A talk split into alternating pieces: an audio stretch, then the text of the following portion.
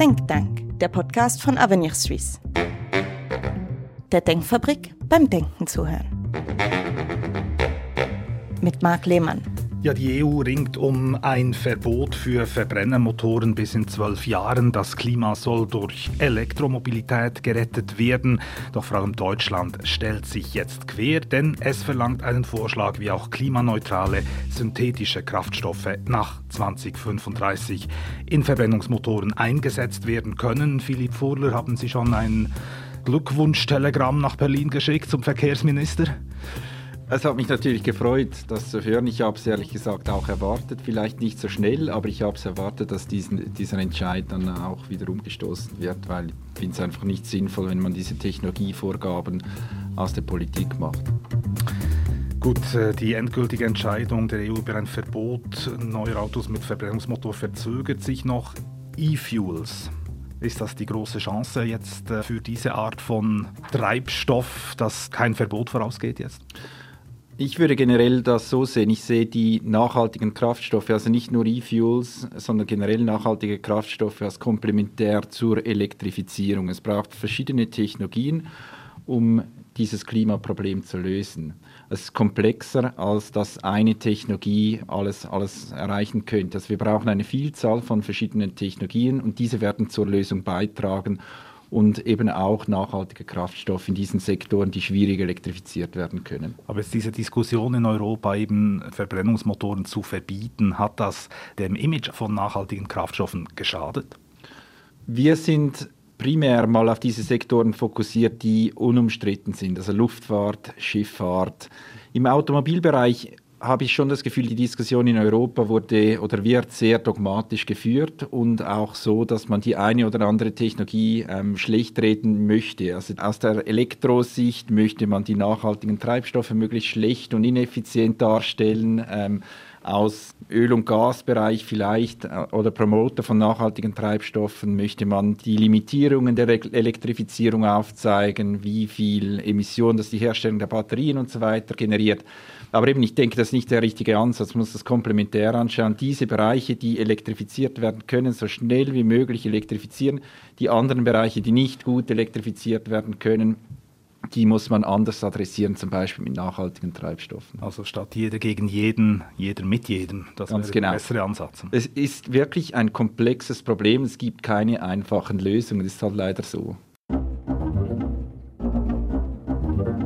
Philipp Furler ist CEO und Mitbegründer von Synhelion, einer Schweizer Firma, die auf Produktionstechnologie zur Herstellung von synthetischem Treibstoff fokussiert. 2016 als ETH-Spin-off gegründet.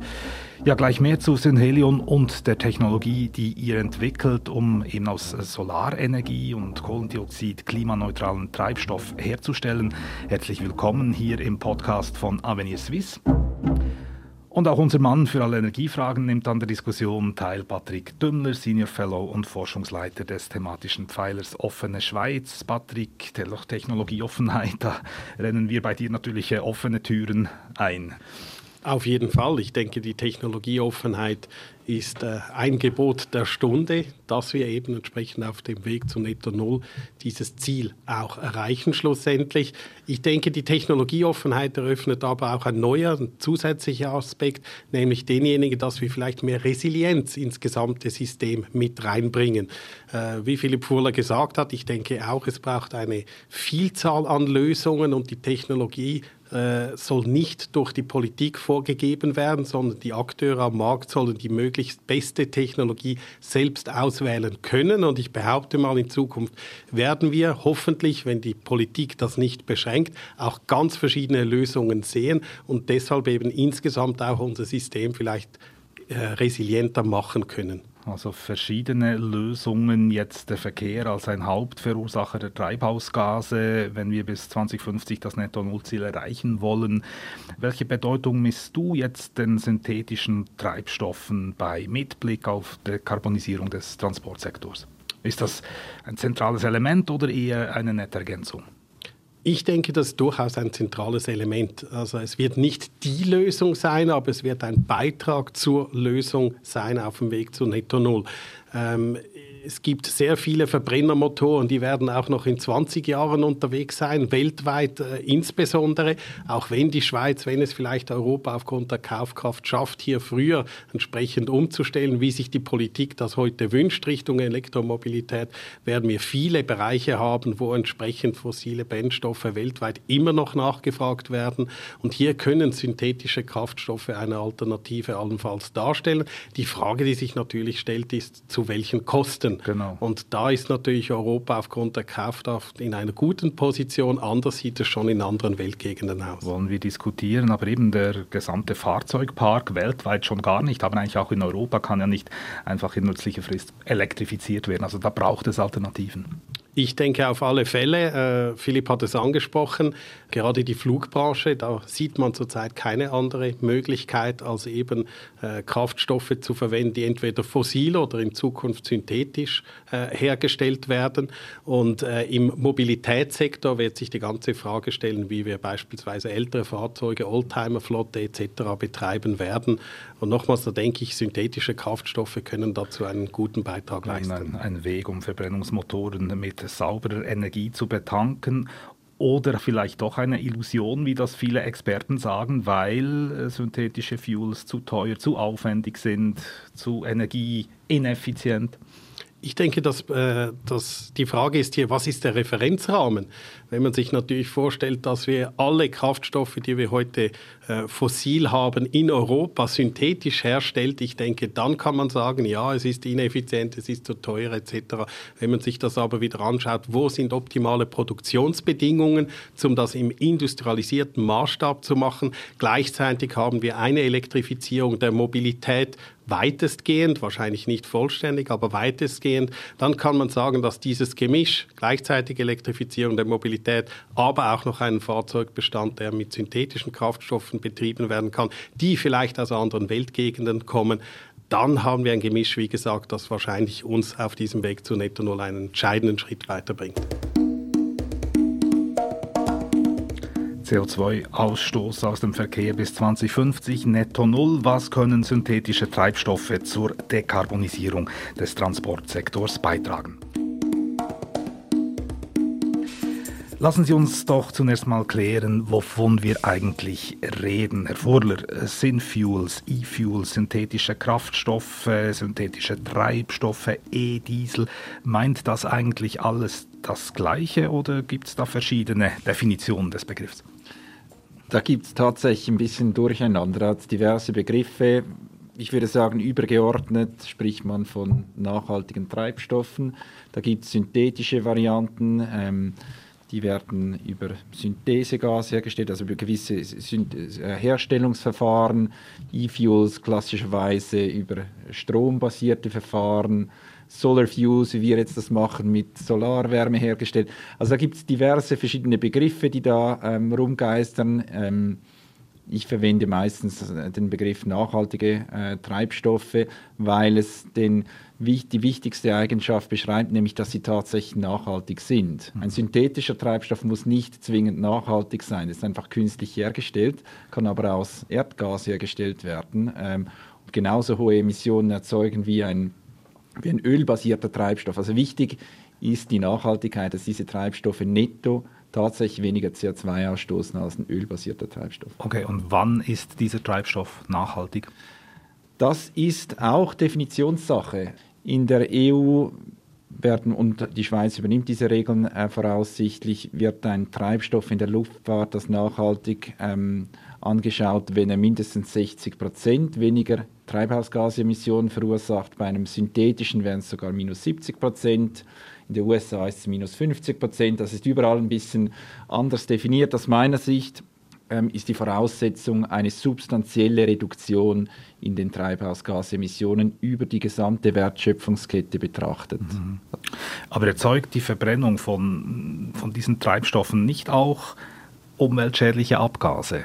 Ja, ist richtig. Wenn Sie einen Treibstoff verbrennen, ja. ähm, unabhängig, ob das ein E-Fuel oder nachhaltiger Treibstoff oder ein ölbasierter Treibstoff ist, entsteht Wasser und CO2. Das sind die Hauptverbrennungsprodukte, die entstehen.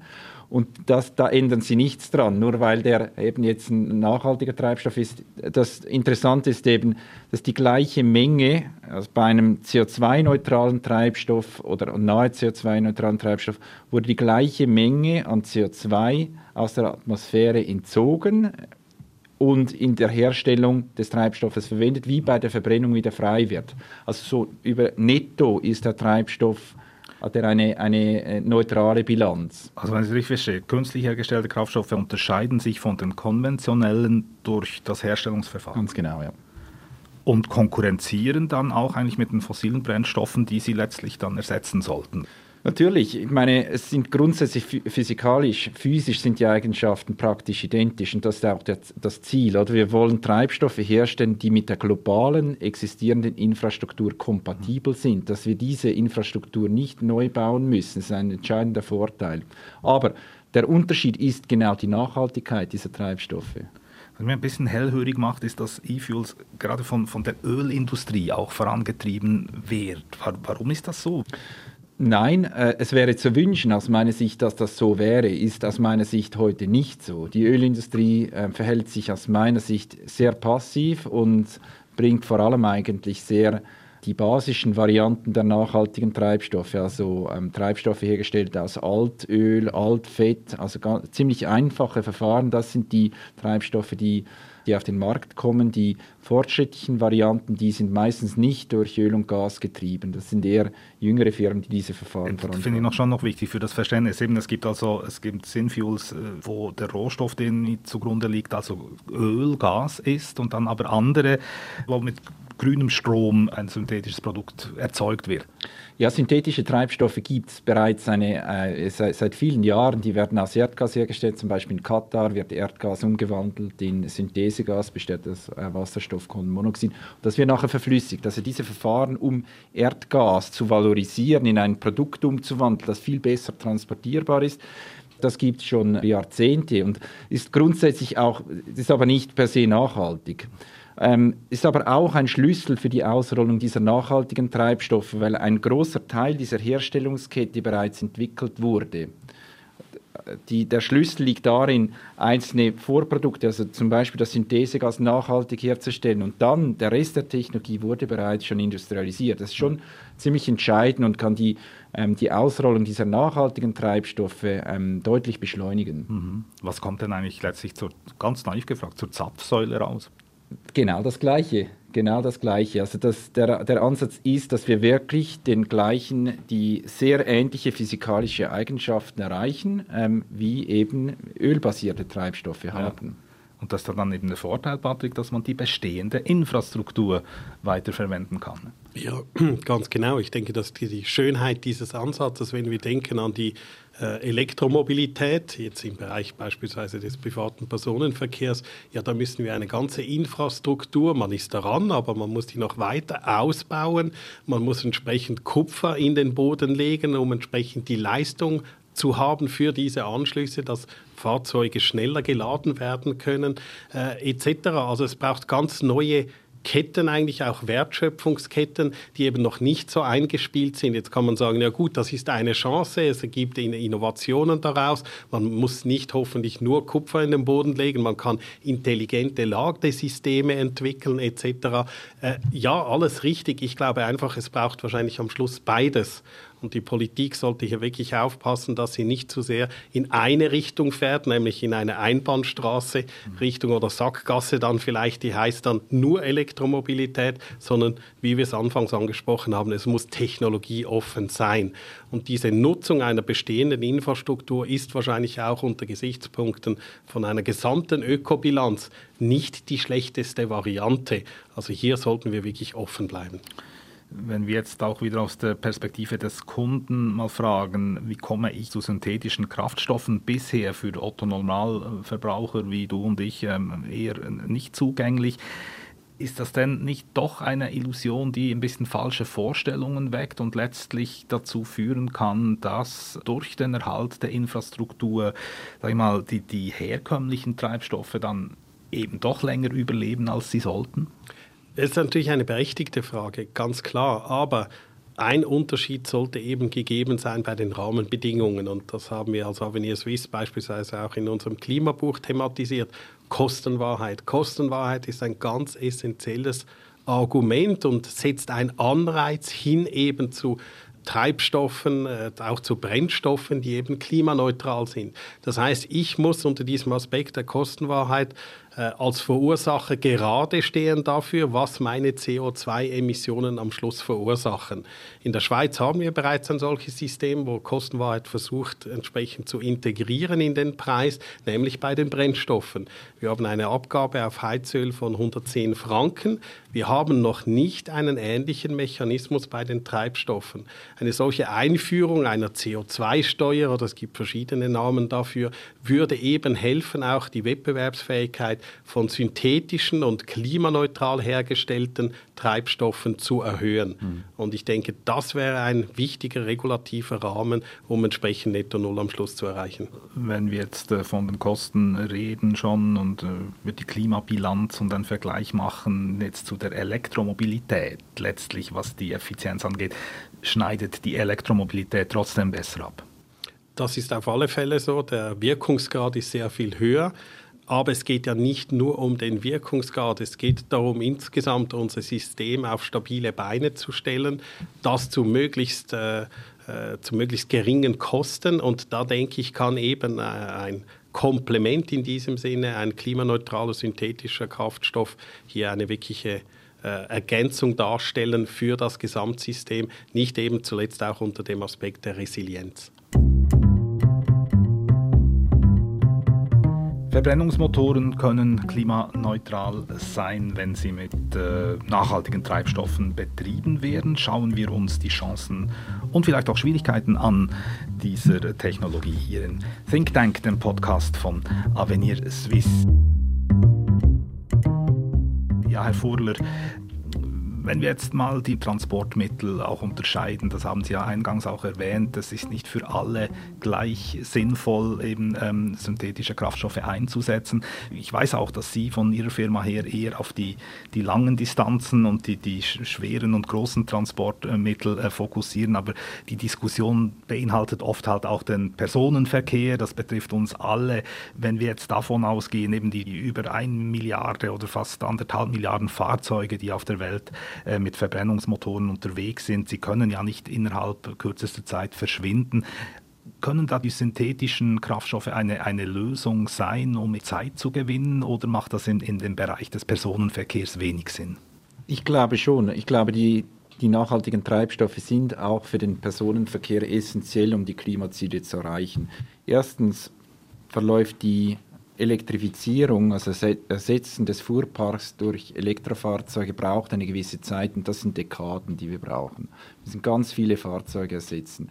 Zweitens hat es gewisse Sektoren auf der Straße, ähm, ich spreche von LKWs oder speziellen Flottenfahrzeugen oder anderen speziellen Fahrzeugen, die auf eine Art von Treibstoff angewiesen sind aufgrund der Energiedichte, die einfach sehr hoch ist, weil sie möglichst, weil sie sehr weit fahren müssen, weil sie spezielle Anforderungen haben. Ähm, und drittens, Sie haben es auch gesagt, diese Fahrzeuge verschwinden nicht von der Landkarte. Wenn sie hier in der Schweiz ersetzt werden, dann gehen diese Fahrzeuge typischerweise nach Osteuropa, dann nach Afrika und äh, Asien und werden dort noch Jahrzehnte weiter betrieben. Aus all diesen Gründen bin ich davon, davon überzeugt, dass wir, wenn wir die Klimaziele erreichen möchten, diese Treibstoffe zumindest für die nächsten Jahrzehnte brauchen werden, um diese Ziele zu erreichen. Aber eben, also die E-Fuels, die sind ja eigentlich auch mit Blick auf ähm, Verkehrsträger entwickelt, die schwer zu elektrifizieren sind, sagen wir mal so. Flugverkehr als Beispiel, nicht die schweren Batterien kann man schlicht nicht mit mitfliegen lassen, oder? Also da ist die Batterie zu schwer für die Flugzeuge, für die Langstrecke, da werden wir E-Fuels brauchen ich würde sagen, nachhaltige Treibstoffe. Es müssen nicht E-Fuels sein, es müssen nachhaltig hergestellte Treibstoffe sein, die können biologisch sein oder eben synthetisch, mhm. äh, wie E-Fuels. Ich würde das äh, nicht so stark einschränken, aber es ist ganz genau so. Ähm, und das ist auch unser Kernfokus. Wir fokussieren uns auf diese Sektoren, die wirklich nur ganz schwierig oder, oder nicht ähm, zu elektrifizieren sind. Luftverkehr, aber auch äh, die Schifffahrt und eben Teile auf der Straße. Aber die Luftfahrt ist das Post-Child. Mhm. Und wie nah sind wir dann schon vor der Umsetzung? Grundsätzlich gibt es bereits nachhaltige Treibstoffe. Das sind biologische Treibstoffe, die heute eingesetzt werden, eben aus Altöl, Tierfetten hergestellt. Ähm, da gibt es einige Varianten, die tatsächlich eine gute Umweltbilanz haben, aber diese Verfahren sind nicht skalierbar, weil es einfach nur eine gewisse Anzahl McDonalds auf der Welt gibt, die Altöl herstellen. Oder? Also das, darum braucht es sowohl fortschrittliche biologische Verfahren, um Treibstoff herzustellen, als eben auch nachhaltige synthetische Verfahren, um wirklich diese Treibstoffproduktion zu skalieren.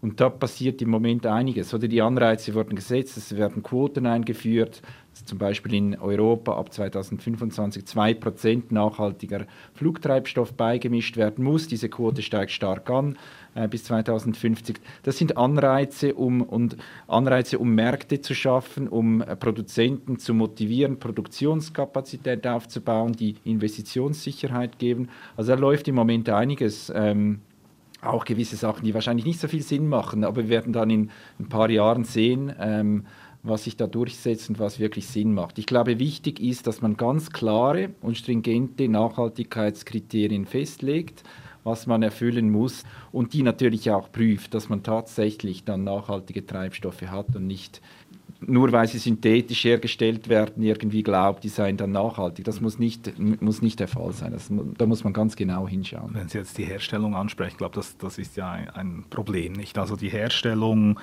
theoretisch ist vieles möglich, in der Praxis fehlt es noch. Produktion im großen Stil müsste ja das dann möglich sein.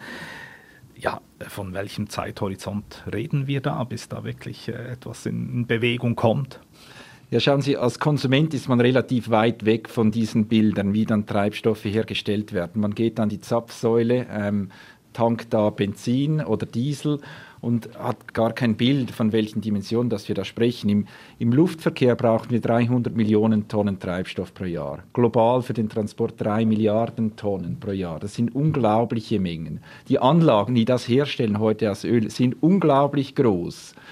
Oder es ist nicht so, dass nichts passiert, aber diese Mengen nachhaltig herzustellen, das setzt gigantische Infrastrukturen voraus und da ist man jetzt dran, das aufzubauen. Das braucht aber Jahrzehnte, bis man in diesen Dimensionen ist. Wenn du diese Zahlen hörst, Patrick, als Ökonom, Fehlt dir da nicht der Glaube, dass so etwas zum Fliegen kommt, im wahrsten Sinne des Wortes? Ja, die Herausforderung ist natürlich sehr groß, absolut, gegeben diese schieren Mengen und gegeben auch natürlich die Budgetrestriktionen, die sehr viele Länder haben oder Konsumentinnen und Konsumenten haben. Also nicht überall ist die Zahlungsbereitschaft so hoch wie hier bei uns in der Schweiz oder in Europa. Und da denke ich, spielt es schon eine Rolle, dass man halt wirklich äh, internationale Klimaverpflichtungen auch hat, versucht, solche Technologie auch in anderen Ländern bereitzustellen, entsprechende Mechanismen hat, die diese Technologien auch finanzieren, um am Schluss, und darum geht es ja letztlich, dieses Netto-Null-Ziel global bis 2050 zu erreichen. Aber ja, die Herausforderung ist gigantisch. Aber gleichzeitig, oder als Unternehmer, Unternehmer hat man einen riesigen Markt vor sich. Also ich sehe lieber 300 Millionen Tonnen oder 3 Milliarden Tonnen, die man irgendwie herstellen muss, als jetzt eine kleine Nische, oder? Also gleichzeitig ist es eine riesen Opportunität. Ja, die Anreize sind sicher sehr groß gegeben, die Größe des Marktes, äh, absolut. Und das ist auch wichtig. Wir brauchen genau solche Innovationen. Da sind wir jetzt bei, beim Thema Synhelion, Ihre Firma, Herr Furler, die ja eine Technologie entwickelt hat, um aus Solarenergie und Kohlendioxid ein, ein klimaneutrales äh, Kerosin, Diesel, was auch immer, äh, herzustellen. Erklären Sie mal, was machen Sie? Wir nutzen Solarwärme als Energieinput und wandeln mit dieser Wärme äh, eine Kohlenstoffquelle. Das kann ein biologischer Reststoff sein, das kann industrielles CO2 sein oder das kann CO2 aus der Luft sein, zusammen mit Wasser um in ein Gasgemisch, welches wir nachher verflüssigen können in die äh, gängigen Treibstoffe Diesel, Benzin, Kerosin. Diese Treibstoffe sind, ich würde sie nicht klimaneutral bezeichnen, ich würde sie als CO2-neutral bezeichnen im besten Sinne, weil sie gleich viel CO2 bei der Herstellung aus der Atmosphäre nehmen, wie bei der Verbrennung wieder frei werden.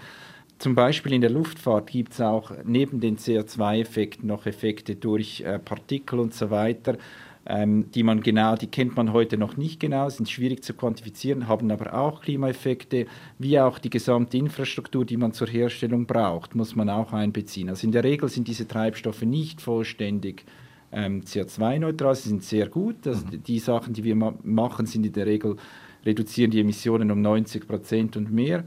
Aber trotzdem ähm, hat es eine, äh, ja, sind natürlich deutlich besser als was wir heute aus, aus Erdöl herstellen, aber nicht ganz klimaneutral. Sie nutzen ein solarthermisches Verfahren, Wärme aus, aus Sonnenstrahlung. Das können Sie nicht in der Schweiz machen.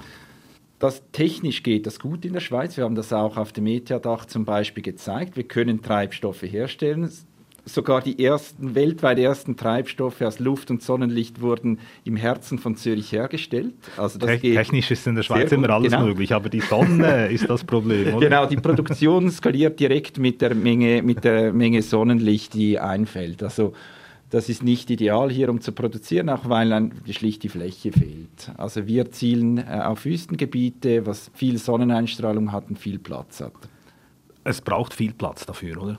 Ja, weil das Sonnenlicht verdünnt ist. Sie müssen ganz viel Sonnenlicht auf, auffangen, einsammeln und daraus Treibstoffe herzustellen. Also einerseits ist das Sonnenlicht verdünnt und andererseits ist die Energie in einem Treibstoff enorm konzentriert. Also Sie müssen Sonnenlicht über eine große Fläche einfangen und in chemische Form umwandeln, in Form eines Treibstoffes. Das Gute ist, ein Treibstoff, ein flüssiger Kohlenwasserstoff kann extrem gut transportiert werden, kostet praktisch nichts, verursacht fast keine Emissionen, wie wir es heute eben machen. Erdöl ist nicht in der Schweiz hergestellt, mhm. kommt von weit weg. Da, dieser Transport verursacht aber praktisch keine Emissionen und, und fast keine Kosten. Also es diese Treibstoffe können sehr gut transportiert werden. Das bedeutet wiederum. Also, wenn Sie in der Wüste produzieren. Ganz genau. Sie können an die besten Standorte der Welt gehen, Wüstenstandorte für uns irgendwo, dort diese Treibstoffe herstellen und Sie können sie sehr gut von dort zum Beispiel in die Schweiz transportieren. Aber da braucht es eine neue Infrastruktur. Da braucht es höchstens die Infrastruktur bis zum Hafen und dann kommt ein äh, konventioneller Tanker und lädt diese Treibstoffe und fährt sie zum Beispiel zu einer Raffinerie oder, oder, oder pipet sie in die Infrastruktur von Europa ein und werden sie da über die konventionelle Infrastruktur bis in die Schweiz transportiert. Da braucht es grundsätzlich keine neue Infrastruktur. Ich frage jetzt beim Ökonomen nach, mit ein bisschen Skepsis in meinen Augen. Nein, ist, ist das nicht ganz teuer, dass man da eben auch, ja, also die bestehende Infrastruktur ab Hafen, aber bis zum Hafen ja, aber es ist klar, die Energiewende, die wird nicht gratis sein. Wir müssen uns daran gewöhnen natürlich, dass äh, solche neuen Verfahren in der Regel zumindest zu Beginn auch teurer sind als bisherige äh, Verfahren oder Energieträger, die wir genutzt haben. Und ich denke, dass das muss so sein im Sinne von auch, dass die Innovation, die dahinter steht, am Schluss auch effektiv äh, finanziert werden kann. Wir leben momentan in einer Welt mit diesen fossilen äh, Treib- und Brennstoffen, wo wir eben keine Kostenwahrheit haben, wo ein Teil der Kosten externalisiert wird, wo also Umweltschäden auftreten, die nicht einmal im gleichen Land anfallen müssen, wo entsprechend die Verursacher sind. Und es gilt, dieses System zu durchbrechen global. Und da denke ich, äh, das wird nicht ohne Kostenfolgen bleiben. Die Frage ist einfach, bringen wir es zu durchaus trotzdem attraktiven Kosten am Schluss hin? Und das geht meines Erachtens nur durch eine Industrialisierung solcher Ansätze, wie es jetzt beispielsweise auch Synhelion betreibt. Innovation, ja, die Sie ja betreiben, Philipp Furler, mit, mit Ihrer Firma. Wie groß ist die Gefahr, dass Sie hier Grundlagenarbeit leisten, aufwendige Grundlagenarbeit, die dann von anderen einfach gekapert werden kann? Das ist sicher eine reelle Gefahr, dem sind wir bewusst. Ähm, wir machen das natürlich auch nicht alleine. Wir arbeiten mit großen Industrieplayern zusammen, die globalen Firmen um wirklich diese Industrialisierung überhaupt hinzukriegen. Und wir schauen sehr genau darauf, mit wem wir was machen und schützen natürlich unser geistiges Eigentum so gut wie möglich. Wir machen Patente und so weiter, halten natürlich vieles geheim ganz verhindern kann man das nie, oder? Aber ich denke, wir adressieren das, indem dass wir unsere Partner und auch die Standorte, wo wir das jetzt machen, ähm, sehr genau auswählen. Mhm. Sie haben ja starke Partner. Ich sehe Amag, die Swiss, die bei Ihnen äh, involviert ist oder investiert ist. Also gibt es auch eine gewisse Sicherheit. Ich glaube, das gibt eine gewisse Sicherheit, vielleicht auch, äh, und gerade die großen Industriepartner, die wir haben, die global ähm, agieren und die auch Technologie äh, haben, die teilweise mit uns ähm, synergisch ist. Ich glaube, speziell von denen können wir lernen, wie man das macht, äh, wie man Technologie schützt, wie man ähm, eben mit Partnern zusammenarbeitet. Also da versuchen wir zu lernen von den Großen. Wie siehst du da, Patrick Dömmler, die, die Chance von eben sehr innovativen Schweizer Unternehmen, die sich da im internationalen Wettbewerb bewähren müssen, jetzt so im Vergleich? Also da gibt es sehr potente, auch große Player, die schon äh, in den Wüstengebieten tätig sind. Ich denke dann an arabische Länder. Die Gefahr, dass, äh, dass man da irgendwie rechts überholt werden kann von solchen, siehst du da Konkurrenz? Natürlich, Konkurrenz ist da, Konkurrenz ist auch gut, das belebt das Geschäft, das führt schließlich dann auch zur Innovation. Ich denke, in der Schweiz haben wir eine sehr gute Grundlage aufgrund der äh, führenden Hochschulen hier effektiv diese Innovation auch zu haben wo wir einfach aufpassen müssen als Schweiz, ist, dass auch von dieser Innovation letzten Endes genug Wertschöpfung in der Schweiz bleibt. Also dass wir Rahmenbedingungen schaffen für Unternehmen, die eben Ausgründungen sind aus Universitäten, dass sie hier wirklich im Schweizer Markt Fuß fassen können. Das heißt nicht, dass sie ihr Geschäft hauptsächlich hier haben, dafür ist der Schweizer Markt sehr oft viel zu klein, aber dass sie essentielle Schritte dieser Wertschöpfungskette hier in der Schweiz haben. Ich denke hier an die Entwicklung von geistigem Eigentum, also auch Stellen schaffen am Schluss, die gut bezahlt sind, die attraktiv sind und das bringt uns dann auch als Standort weiter.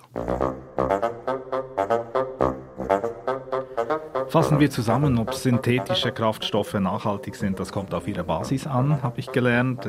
Sie sind dann klimaneutral, wenn eben die Herstellung nicht aus Strom aus fossilen Quellen kommt, sondern eben aus erneuerbaren Quellen. Und da braucht es noch eine Weile, bis das äh, flächendeckend der Fall ist. Also da sind wir in der Schweiz äh, ein bisschen Vorreiter. Wenn ich schon nur an den Nachbarn denke, Deutschland, ja, da kommt es Strom aus dem Kohlekraftwerk. Ne? Also das ist noch nicht nachhaltig da. Ja, ich, das, das, ist absolut so. Also wir haben auf verschiedenen Ebenen, würde ich sagen, in, in dieser Energietransition ähm, Sachen zu lösen. Ja, Deutschland hat natürlich dort ein bisschen größere Challenge noch mit der, mit der Kohlekraft. Es ist auch lustig, dort, wo wir jetzt die ersten industriellen Anlagen bauen, ist da im Kohlerevier. Also da hat es die, wirklich diese Gegensätze von Windrädern, eben Solartreibstoffanlage und im Hintergrund dann äh, mehrere Kohlekraftwerke. Das koexistiert dort jetzt noch. Ähm, wird aber dann ein paar ja, Jahrzehnten dann abgelöst sein. Also ich Ge denke, gelebte ja, Transformation. Genau, genau. die einen sind noch dran, die anderen. Aber es ist für alle eine Herausforderung. Auch schon. Ja, am besten zusammenfassend, Patrick, ein Mix ja, für gewisse Anwendungen, Synfuels, für andere Wasserstofftechnologien, Elektrobetrieb. Ja, ich Die denke. Vielfalt macht's. Genau, Diversität und Offenheit. Ich denke, das sind zwei ganz essentielle äh, Punkte. Und dazu noch möglichst, wenn wir über das Klima sprechen, natürlich auch diese Kostenwahrheit, die eingeführt werden soll, möglichst in allen Bereichen. Und dann haben wir drei Treiber, die uns diese Energiewende am Schluss auch wirklich gewinnen lassen. Da hast du zum Schluss jetzt noch ein Stichwort gegeben, das dann Thema sein wird für einen nächsten Podcast. Vielen Dank, Patrick. Und vielen Dank, Philipp Vorler, CEO von Synhelion, die Firma, die einen Beitrag leisten will zur Dekarbonisierung des Transportwesens. Viel Erfolg dabei. Vielen Dank. Und danke für den Besuch bei Avenir Suisse. Ja, dieser Podcast ist verfügbar auf den gängigen Podcast-Plattformen wie Spotify oder Apple, wo man ihn auch abonnieren kann. Neu ist er auch auf YouTube und natürlich auf unserer Website avenir-swiss.ch. Dort könnt ihr uns auch Feedback geben und Inputs und Fragen stellen. Über Reaktionen freuen wir uns und bedanken uns für die Aufmerksamkeit. Marc Lehmann sagt Tschüss und bis bald.